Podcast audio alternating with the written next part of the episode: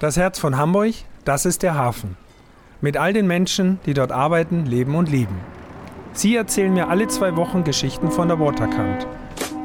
Mein Name ist Hubert Neubacher, aber alle nennen mich Hubi. Ich bin der Chef von Barkassen Meier und das hier ist Hubis Hafenschnack.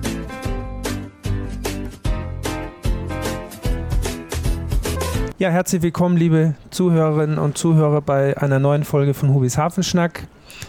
Ich darf heute zu Gast sein bei der Firma Fairplay Dowage Group und mein Gesprächspartner ist Wolf Riesenhöft, Director of Fleet Management hier im Hause. Das bin ich. Hallo Hubi. Herzlich willkommen. Ich freue mich, dass wir hier sein dürfen. Schön, dass du da bist.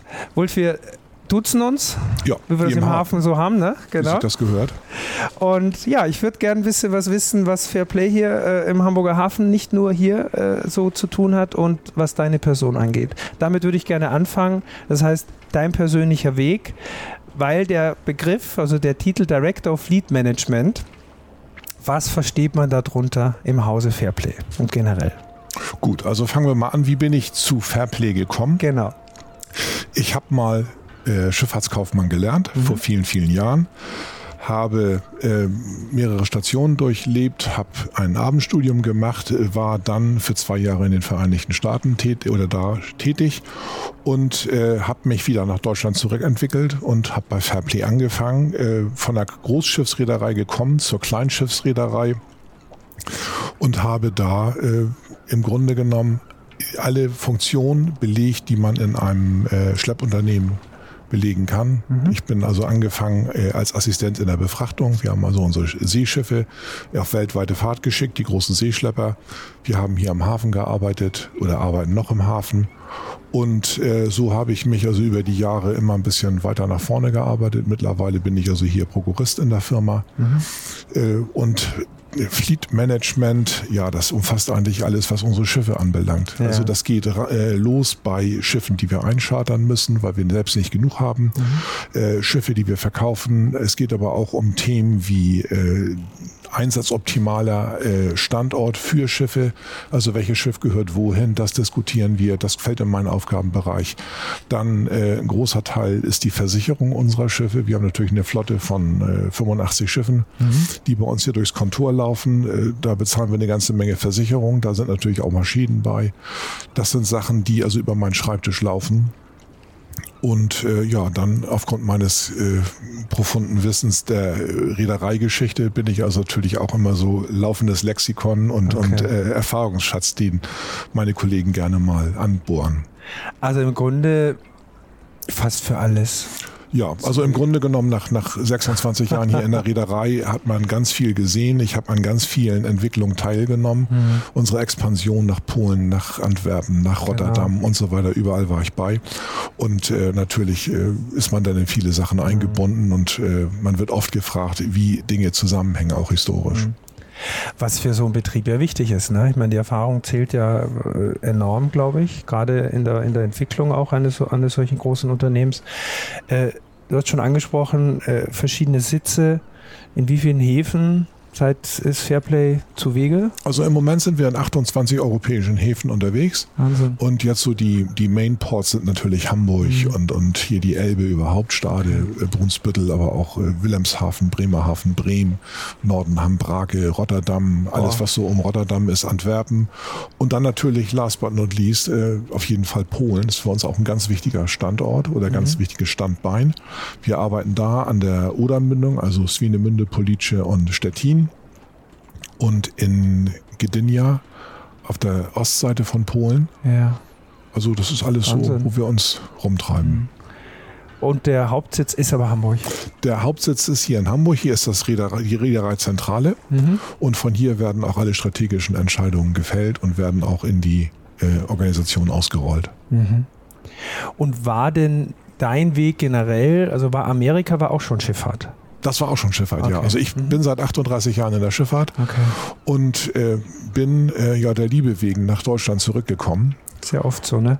So ist es. Und äh, ja, habe im Grunde genommen wieder einen Stich in Deutschland gesucht, habe ihn hier gefunden. Mhm. Ich muss äh, zu meiner Schande gestehen, es war eigentlich nur geplant als äh, vorübergehende Station, als Durchgangsstation.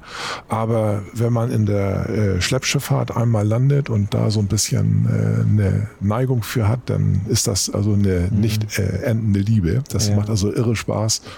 Und ich kann mir eigentlich gar nicht mehr vorstellen, was anderes mhm. zu machen, außer Schleppschifffahrt. Ich stelle es mir jetzt ja hochtechnisch vor, zum einen natürlich auch, was der, der die Basis es. des Betriebs ist so. Das heißt, jeder Schlepper hat ja eine enorme Power. Es gibt auch, jeder hat ein Bild vor Augen natürlich, was das Image von Schleppern so angeht. Da komme ich gleich noch ein bisschen drauf. Das heißt, es ist ja nicht nur der, der operative kaufmännische Teil, den, den man hier äh, im Büro bewältigen muss, sondern das Technische ist ja, glaube ich, auch das, was dich generell auch gelockt hat. Das heißt, ihr habt also, wie viele Schlepper nochmal im Betrieb und gibt es Unterschiede? Was ist, was ist der Unterschied von einem Hochseeschlepper zum Assistenzschlepper im Hamburger Hafen? Gibt es das? Naja, oder? natürlich gibt es mhm. Unterschiede. Wir haben natürlich äh, verschiedenste Schlepper, die also für alle möglichen Einsatzgebiete konzipiert sind. Der wesentliche Unterschied ist natürlich immer die Größe. Mhm. Äh, aber ich sag mal, ein, ein größerer Hafenschlepper heute ist durchaus in der Lage, um die Welt zu fahren. Okay. Und ähm, ja, wir haben unterschiedlichste Antriebskonzepte. Äh, viele Hochseeschlepper sind in der Regel als Zweischraubenschlepper äh, ausgelegt, äh, aber wir haben hier ganz viele Schlepper mit äh, ASD-Antrieben. Das sind also Ruderpropelleranlagen, die durch das Heck des Schleppers gesteckt sind mhm. und quasi wie ein Außenbordmotor sich frei drehen können, ah. aber um 360 Grad. Und äh, diese äh, diese, diese Art und Weise des Antriebs äh, erlaubt dem Schlepper also irre schnell zu drehen und sehr wendig zu sein. Also quasi so auf dem Teller, sage ich auf mal so. Auf dem Teller auch, ne? drehen, das, das kann man ja beim mhm. Hafen-Schlepperballett immer ganz gut sehen. Wollte ich gerade sagen, das ist ja das beste Beispiel, wo, wo dem Normalbürger, der Normalbürgerin ja auch der Schlepper näher gebracht wird, so, ne? letztendlich. Ja, genau. Jedes Jahr wieder aufs Neue und in diesem Jahr wieder im September. Äh, ja, ja wir arbeiten gerade mit der Messe dran, dass wir das zusammengeschustert kriegen. Mhm. Das Problem ist, äh, die Leute erwarten immer, dass die Schlepper sich so schön auf die Seite legen. Das ist auch, sieht auch ganz toll aus für die ja. Zuschauer. Äh, wir haben aber diese Kleinschlepper äh, nur noch sehr begrenzt äh, in der Flotte, weil der Trend zum großen Schlepper geht. Und wir reden also heutzutage über äh, PS-Leistungen, die im Bereich so bei 8000 PS liegen bei so einem mhm. Schlepper. Ja. Und die Schlepper, die wir also traditionell zum Hafenschlepperballett einsetzen, die haben äh, zweieinhalbtausend PS. Okay. Also das ist ein ganz anderer Schnack. Und deswegen, also ist das, sagte ich, so ein bisschen zusammenschustern. Wir schustern natürlich nicht, aber wir, wir planen das zusammen und wir müssen also dann die Schlepper auch entsprechend äh, her positionieren, mhm. damit wir die zur Verfügung haben. Ich muss da trotzdem vorher schon mal einhaken, weil das natürlich immer ein Spektakel ist und so und wir uns alle drauf freuen, wenn es wieder stattfindet. Ich stelle es mir enorm schwierig vor. Also ich glaube, wenn man gut oder vorab gefragt, welche Kenntnisse muss denn der Schlepperkapitän haben? Welches Patent und welche Anforderungen muss er mitbringen? Also, das ist eigentlich eine ganz einfache Geschichte. Unsere Seeleute, die wir haben, wir nennen die also auch ganz normal Seeleute, weil die auch oft rausfahren, äh, sind ganz normale Nautiker oder mhm. Techniker, die haben also ganz normale äh, Patente für die Seefahrt und äh, kommen bei uns als fertige Nautiker in der Regel an. Also als Kapitäne vom Kymo oder vom Großschiff, je nachdem, wenn es die wieder in die Heimat zieht, dann kommen die bei uns äh, in Einsatz. Allerdings äh, ist jemand, der ein äh, Patent hat und ein großes Schiff gefahren ist, nicht zwangsläufig qualifiziert, einen Schlepper zu fahren. Also bei uns laufen die Leute durch eine Ausbildung, die so zwischen zwei und zweieinhalb Jahren dauert, bis die wirklich auf die Menschheit losgelassen mhm. werden. Naja, man darf ja nicht vergessen, also, also ich dürfte jetzt mit meinem Hafenpatent, brauche ich nicht ankommen, ne? Äh, nö. gut, habe ich auch nicht vor, ist ja auch beruhigend, das ist gut. So. Nein, aber äh, die Verantwortung ist ja das, das Thema natürlich. Also man hat ja da ordentlich Power dann unterm Hintern, wenn ich das mal so sagen darf. Also ich sage mal, Schlepper zu fahren, da muss man ja auch einen gewissen Respekt mitbringen. Ne? Also die Schlepper reagieren natürlich jetzt nicht wie ein Jetski. Das ja. muss man also ganz klar vorausschicken. Aber es ist so, dass man äh, in beide Richtungen denken muss. Also man muss voraus und rückwärts denken. Mhm. Die Schlepper drehen sich während der Fahrt. Das heißt, äh, man dreht sich auch auf der Brücke, äh, guckt mal nach vorne, mal nach hinten mhm. und die ganzen Handgriffe, die man dann äh, macht, müssen sitzen. Da kann ja. man also nicht irgendwie ausprobieren. Und das hat man entweder im Gefühl oder man hat das nicht. Und wir haben also viele Beispiele gehabt, wo Leute äh, bei uns äh, den Einstieg gesucht haben, haben es probiert und haben nach einem halben Jahr gesagt, nee Leute, das kriege ich nicht hin. Ja. Weil wir auch im Grunde genommen mit unseren Schiffen gegen so ziemlich alles verstoßen, was man üblicherweise in der Schifffahrt macht, nämlich sich frei halten, Abstand halten, langsam fahren, vorausschauen fahren. Wir fahren an Schiffe ran, das ist ganz eng. Mhm. Wir berühren andere Schiffe und äh, es gibt dann so Beispiele, wenn wir Eisgang im Hamburger Hafen haben, da müssen die Liegeplätze freigespült werden und dann wird das verbleibende Eis mit dem Schlepperrumpf rausgetrieben. Mhm. Dann traversiert er also zwischen Schiff und Kaimauer raus, ja, ja. während die Kollegen schon das Großschiff auf die Kai drücken. Also. Da muss man genau wissen, was man macht. Mhm. Ja, kann man sich vielleicht auch bildlich vorstellen, so verstehe ich es jetzt. Also ob ich jetzt ein großes Schiff fahre, was auch irre ist, also ein Kreuzfahrer oder Container, ist was anderes also ohne nicht respektlos zu sein, man fährt mehr oder weniger geradeaus, hat natürlich auch viel Power, aber es ist diese Wendigkeit nicht ja, da. Also, genau. Okay. Also wir halten zum Beispiel innerhalb einer Schiffslänge an. Ja, Wahnsinn. Okay. Gut, und die Stärke nochmal, also ich habe es jetzt verstanden, ein Schlepperballett kann man auch nicht vorher groß üben, denke ich mal. Wenn man nochmal in die Ausbildung geht, das macht man hauptsächlich auf dem Schlepper, ja, richtig? Ja. So? Oder gibt es Simulatoren irgendwo? Nein, also das kann man nur, kann man nur erfahren okay. an Bord. Okay. Ich finde schön, dass du sagst, dass es eine Gefühlssache auch ist, weil ich glaube, bei aller Stärke, was so, so, ein, äh, so ein Fahrzeug hat, ist im kleineren genauso auf einer Barkasse. Du musst immer ein Gefühl haben, wenn du ein bewegliches äh, Teil unter dir hast, also wenn du ein Fahrzeug äh, ja. bedienst. So. Das finde ich in allen Bereichen ganz wichtig. Genau.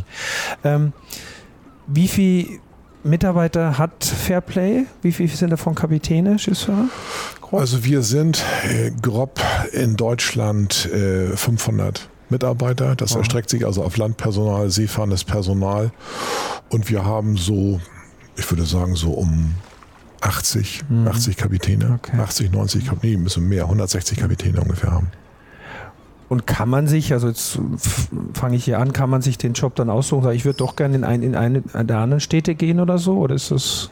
Also was wir im Rahmen der Ausbildung versuchen und eigentlich erwarten, dass wir äh, bei unseren Nautikern dahin kommen, dass die alle, äh, alle Bereiche, die wir äh, beackern, im mhm. Endeffekt befahren können. Okay. Es gibt also verschiedene äh, Freifahrtgrenzen, die müssen also eine bestimmte Anzahl von Fahrten in einem bestimmten Revier abliefern. Mhm. Dann dürfen die sie also ohne Lotsenberatung fahren. Das erwarten wir von den Leuten. Und wenn es dann natürlich bestimmte Gründe gibt, dass man also, was weiß ich, in der Nähe von Wilhelmshaven lebt äh, und dann auch da gerne eingesetzt werden möchte, dann machen wir das. Mhm. Aber grundsätzlich erwarten wir von jedem Mann an Bord, dass er überall fahren will und fahren kann. Mhm. Und äh, da die äh, Wachzeiten an Bord entsprechend lang sind, also in der Regel zwischen ein und zwei Wochen, okay. ist es so, dass es denen eigentlich relativ egal ist, wo die eingesetzt werden. Okay, klar. Die also die, die kommen nicht morgens und gehen abends nach Hause, Verstehe. sondern die bleiben anderthalb Wochen oder zwei Wochen am Stück an Bord. Okay. Und von daher ist es also relativ egal, wo die eingesetzt mhm. sind. Nochmal zu den Typen der Schlepper. Also ich habe gesehen, äh, Offshore Betreuung, nenne ich es jetzt mal so. Ja. Ähm, das heißt, ihr seid in vielen Bereichen da. Es gibt auch eine Begrifflichkeit, die habe ich gesehen, äh, die AGE Küstenschutz, ja. die eine Rolle spielt und in dem Zusammenhang auch die, ein Notschleppkonzept der Bundesregierung. Richtig. Kannst du mir dazu ein bisschen was erklären? Weil das finde ich wenn wir da mal, wichtig und, und spannend. Ja, wenn wir da mal zurückspulen, sagen wir mal so, so 25 Jahre, da gab es diesen Palastvorfall ja. in der Nordsee. Äh, daraus haben die äh, Länder im Grunde genommen gelernt, dass wir irgendwas konzertiert machen müssen. Mhm. Ähm, man hat dann dazu gegriffen äh, oder hat dann erstmal einen Schlepper in Charter genommen, das war die Ozeanik von Buxier, die also als Wachschlepper in der deutschen Bucht äh, vor Ort lag und auf Einsätze gewartet hat. Mhm. Äh, daraus hat sich äh, im Grunde genommen Zusammenschluss ergeben aus den deutschen Schlepprädereien, die eine Arbeitsgemeinschaft Küstenschutz äh, äh, gegründet haben und gesagt haben, wir wollen mal gucken, ob wir uns das nicht zur Aufgabe machen können. Wir haben dann äh, nach, ein, nach einer erfolgten Ausschreibung äh, den ersten Schlepper, oder gar nicht wahr, wir haben äh, vorher also vorhandene Schlepper eingesetzt an der Ostseeküste. Das war die Fairplay 26, die ist so lange Jahre in Rostock gewesen. Und wir haben dann gesagt, äh, eigentlich müsste da viel spezielleres Schiff hin. Und wir haben also dann äh, äh, gemeinsam uns Gedanken gemacht. Äh, es kam dann zu einer Ausschreibung, da ist der Schlepper Nordic bei rausgekommen, der jetzt in der deutschen Bucht liegt. Äh, der ist zum Beispiel äh, mit einem, mit einem Zitadellenbetrieb ausgerüstet. Die Motoren haben Vorfunkenstrecken, mhm. dass also auch, dass die auch in explosiven Umgebungen arbeiten können. Okay. Und diese Schiffe sind dann konzipiert worden, sind dann äh, äh, an den Bund verschartert worden. Und wir haben also in der Nordsee momentan die Nordic eingesetzt, äh, in der Ostsee die Baltic, das mhm. ist ein 160 Tonnen Schlepper. Äh, der 180 Tonnen Schlepper ist die Nordic in der Nordsee und wir haben dann noch hier auf der Elbe seit neuesten äh, die Fairplay 35 mit 104 Tonnen. Das ist ein Schlepper, der also für Notfälle auf der auf der Elbe im Grunde genommen äh, auf Station liegt, weil die Schiffe immer größer werden. Es gab ja. also etliche Vorfälle, wo also gerade diese großen Containerschiffe mal ohne äh, ja, so ein hm. bisschen ohne äh, Antrieb. Aus dem waren. Ruder. Aus dem Ruder. Laufen. Ja, nee, aus dem Ruder Nein? nicht, aber wir hatten schon äh, Schiffe, wie man so schön in der Schifffahrt sagt, die schwarzes Licht hatten, mhm. wo also alles auf mal aus war und da haben wir okay. dann eingegriffen. Okay. Ich muss noch mal kurz jetzt darauf eingehen, wie ist denn die Situation im Moment? Also wir erleben ja in der Schifffahrt tatsächlich, in der Großschifffahrt, Containerschifffahrt, dass es Staus gibt, dass äh, die, die Zeiten gerade anders sind, als wir sie vor drei Jahren hatten. Wie betrifft das denn euch als Schlepper? Wie, wie, wie schnell, wie früh wisst, wisst ihr, wann welcher Container hochkommt und wann ihr welches Schiff, wie, wie ist da die Kommunikation? Also wir haben natürlich hier eine Anbindung an das Oberhafenamt, an äh, die HVCC in Hamburg, mhm. die also die Terminalplanung macht und wir wissen im Grunde genommen so eine Grobplanung äh, zwei, drei Tage im Voraus. Und dann ruckelt sich äh, der Verkehr zurecht. Es kommt immer darauf an, welche Schiffe reinbestellt werden. Daraus entwickeln sich Konvois, die auf der Elbe dann geplant werden. Und wir wissen im Grunde genommen so acht, zehn, zehn, maximal zwölf Stunden vorher, was auf uns zukommt und reagieren dann entsprechend darauf. Das jetzt in der Zeit erst oder generell immer schon so? Nein, kurz? grundsätzlich ah, okay. so. Wir haben ja den Vorlauf äh, des, der Elbe-Passage. Ja. Der dauert ja in der Regel so sechs bis acht Stunden. Und wir wissen im Endeffekt, wenn sich ein Schiff äh, an diesem Point of No Return oder wenn es denen passiert hat, ah das kommt jetzt hoch, das muss hochkommen, das kann nicht mehr umdrehen. Okay. Und entsprechend müssen wir dann unsere Planung vorantreiben. Also ist für euch so gesehen so ein bisschen der, die, die 100 Kilometer Elbe, die wir grob haben, so, so eine Pufferzone, mit der ihr gut arbeiten könnt. Wo andere sagen würden, die Reederei, naja, äh, schneller wäre besser. Ja. Aber für euch, ihr könnt damit Also für planen. uns ist das, ist das äh, für die Kapazitätsplanung mhm, wirklich gut. Verstehe. Okay. Und äh, selbst damit wird es ab und zu noch eng. Okay. Wie ist es denn für dich persönlich? Also wie oft bist du denn draußen und was stellt der Hafen für dich sonst generell dar? Ist es nur Schlepper oder gibt es noch, weil für mich ist es ja immer das Touristische. Der Hafen ist eine Sehenswürdigkeit für viele Menschen, die kommen. Wie guckst du, vielleicht auch von hier oben aus dem Büro teilweise auf den Hafen, wie ist der Blickwinkel da drauf? Ist es rein Arbeitsfeld? Äh, also ich bin gerne im Hafen, mhm. das ist das Erste. Das Zweite ist, ich äh, mag wirklich Schlepper ausgesprochen gerne. Ich ja. finde, äh, Hafen ist eine unglaublich spannende Geschichte.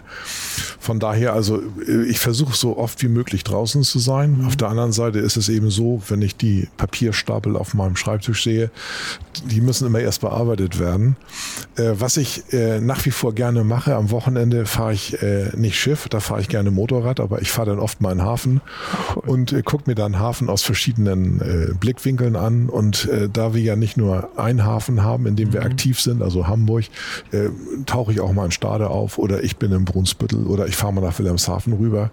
Da ich in Elmshorn lebe, ist es für mich also, ich das ist ja super. bin recht zentral, kann ja. mich also ganz gut frei bewegen. Wunderbar. Also spielt der Hafen schon auch generell im Leben eine Rolle. Man kann es ja auch nicht mehr wegdenken. Jeder, der im Hafen tätig ist, über viele Jahre oder Jahrzehnte sogar, äh, da gehört das, ist es ja die, die Lebenselixier, würde ich sagen. Also für, für mich ne? auf jeden Fall. Also mhm. ich bin einfach gerne, ich mag den Geruch im Hafen, ich mag die Geräusche, ich mag die ganze Atmosphäre. Ja. Und von daher, also äh, ich sehe schon ein bisschen mit Schrecken auf meine Rente, die in ein paar Jahren kommt.